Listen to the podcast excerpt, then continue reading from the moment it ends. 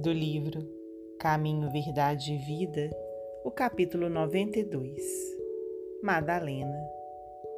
Disse-lhe Jesus: Maria. Ela, voltando-se, disse-lhe: Mestre. João 20:16. Dos fatos mais significativos do Evangelho, a primeira visita de Jesus na ressurreição é daqueles que convidam à meditação substanciosa e acurada. Por que razões profundas deixaria o Divino Mestre tantas figuras mais próximas de sua vida para surgir aos olhos de Madalena em primeiro lugar?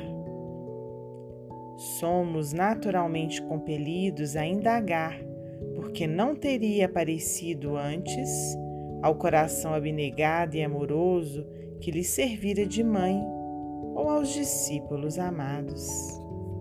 Entretanto, o gesto de Jesus é profundamente simbólico em sua essência divina.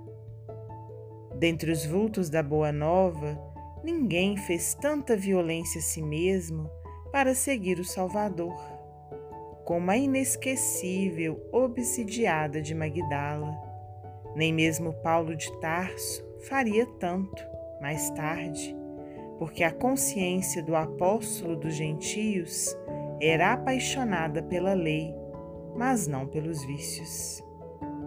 Madalena, porém, conhecera o fundo amargo dos hábitos difíceis de serem extirpados amolecera-se ao contato de entidades perversas. Permanecia morta nas sensações que operam a paralisia da alma.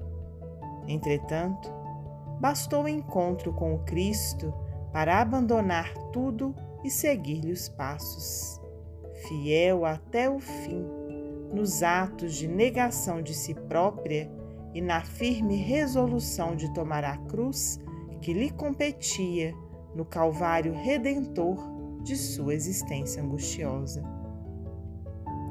É compreensível que muitos estudantes investiguem a razão pela qual não apareceu o Mestre, primeiramente, a Pedro ou a João, à sua mãe ou aos amigos.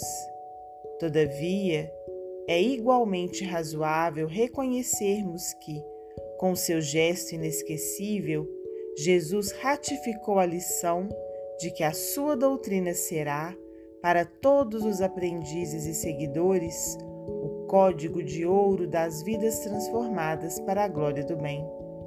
E ninguém, como Maria de Magdala, houvera transformado a sua à luz do Evangelho Redentor.